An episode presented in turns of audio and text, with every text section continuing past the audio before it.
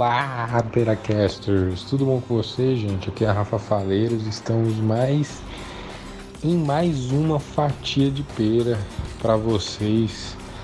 Aquele famoso drops do Peracast que temos, que é um episódiozinho mais curto, alguma reflexão que estamos tendo, alguma coisa que estamos passando, a gente quer compartilhar com vocês, claro. Galera, é, lembrando que temos um e-mail que vai estar tá aí disponível para você mandar mensagens, reclamações, críticas, sugestões. Temos o nosso Twitter, que é Peracast. E é só pesquisar nas redes sociais vocês acham a gente. A gente tem um Instagram também, Twitter e Instagram até agora por enquanto. Só pesquisar lá Peracast que você com certeza acha a gente. E a gente espera vocês lá para sugestões e enfim. E galera, dessa vez eu tô querendo falar sobre planejamento. É um tema um tanto quanto específico e estranhamente específico, né, baseado no que a gente já falou aqui antes. Mas é um tema que surgiu mediante algumas experiências minhas no mercado privado. É, eu trabalhei durante nove meses em uma empresa Antes eu já tinha trabalhado em algumas outras áreas do mercado privado, tal. Dessa vez eu trabalhei em publicidade.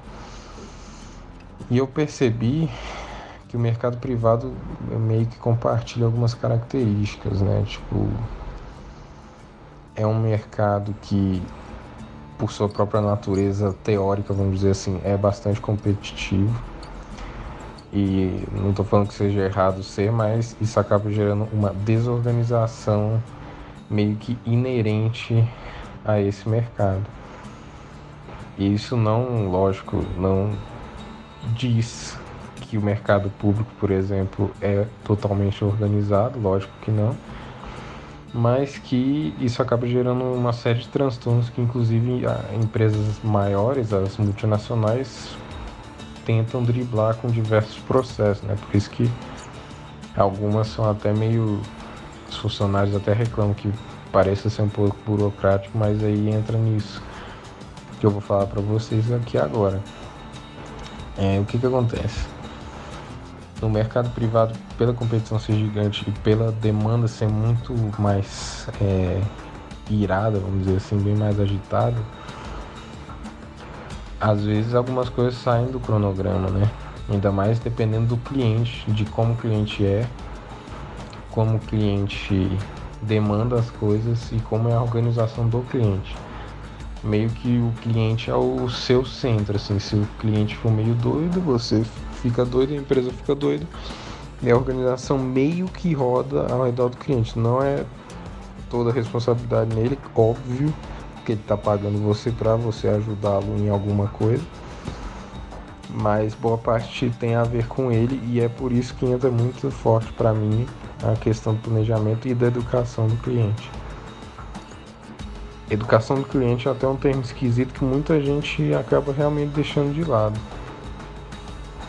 Educar o cliente não é falar o que ele tem que fazer, como ele tem que se portar. Educar o cliente é algo bem mais sutil que isso no basicão, num nível mais superficial, é isso, é meio que você é, bater o pé com o seu cliente e mostrar como a sua agência, empresa, enfim, funciona e provar para ele com dados, né? Provar por que, que o método que vocês usam na agência é o mais eficiente, provar por que, que correr muito com as demandas pode ser prejudicial para o negócio para parceria ali, né, mercadológica criada e tal. É todo um processo de argumentação que tem que ser construído ali e que, na minha opinião, é essencial. Lógico que vai ter exceção para tudo, né? Vai ter um cliente que é mais emergencial, com uma verba gigante, que a sua empresa pode é, prosperar muito com essa verba. E aí você acaba aceitando. Excelente, tem casos assim. Mas tem muitos casos, na minha experiência, eu não posso falar em todas as empresas do mundo, mas eu vejo muitos casos que as pessoas acabam pulando essa parte de educar o cliente mesmo tendo a possibilidade de fazê-lo. Isso gera uma série de transtornos, né? Como vocês podem imaginar. Isso gera o empregado, o empregado até mesmo o dono do negócio tendo que ficar acordado 24 horas às vezes para resolver alguma coisa, isso acontece muito no ramo de eventos, né? Na, em publicidade também, mas em eventos é especialmente difícil, ainda mais quando é evento que dura vários dias, né? Acaba acontecendo muito isso. É... E, enfim, é todo um transtorno que é péssimo, assim, para todo mundo. Para o cliente, gera muito estresse e atrito, muitas vezes, com o cliente, com o funcionário e com o próprio dono do negócio. Então, é realmente tem que ter uma força e uma garra para não quebrar essa linha tênue entre a briga e o profissionalismo. Então, por isso que para mim o planejamento é tão essencial e educar o cliente para entender o seu planejamento, você argumentar o seu planejamento para o seu cliente é essencial. É, se você quiser saber mais disso, é, sobre algumas metodologias de planejamento, há diversas, ainda mais com a com o assunto empreendedorismo em alta, vários métodos se popularizaram, né? Tem o método Scrum, tem alguns outros métodos e que eu não lembro o nome agora para ser sincero. É, mas o Scrum, Scrum ou Scrum foi o que mais me veio à tona porque é um método que ficou muito famoso. Né? E tem, enfim, tem o Scrum é um método que pode ser aplicado à gerência de projetos. Né? Tem métodos para gerência de pessoas, tem método para marketing, método, enfim. Cada, ainda tem isso, ainda tem a argumentação que cada setor da sua empresa tem um método que funciona melhor. O meu negócio aqui não é exemplificar esses métodos, é meio que um desabafo um pedido para se algum empreendedor estiver ouvindo que preste atenção muito nisso porque eu noto que nos lugares que eu passei a rotatividade de funcionários é muito grande. Isso a longo prazo pode fazer mal para a empresa por ter que sempre estar treinando alguém novo. Né?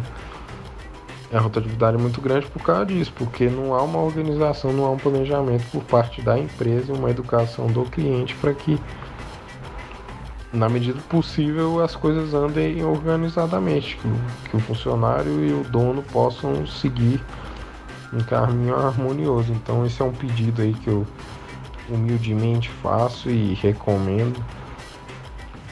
De novo, exceções sempre vão existir, emergências sempre vão existir, o mercado privado, mesmo com esse meu pedido, se for aplicado várias metodologias de organização, ainda vai existir, óbvio, emergências como esse mercado pede naturalmente, mas é sempre bom frisar isso, galera, que Ainda mais num país que a gente que o empreendedor tem que burlar, burlar é uma palavra errada, sei lá, driblar muitas coisas legais e burocráticas para poder funcionar com pouca verba. É, eu entendo que há muitas coisas que você tem que fazer concessões para o cliente tal, para conseguir a verba, etc. Mas um mínimo, nem que seja gradualmente, você ir acostumando o cliente com isso, eu acho que é muito vital. Então é isso, galera. Qualquer sugestão, reclamação, é, conversa que você queira ter com a gente, tem e-mail, tem Instagram, tem Twitter. A gente espera vocês, viu? Um abraço e até o próximo Fatia ou episódio. Vamos ver.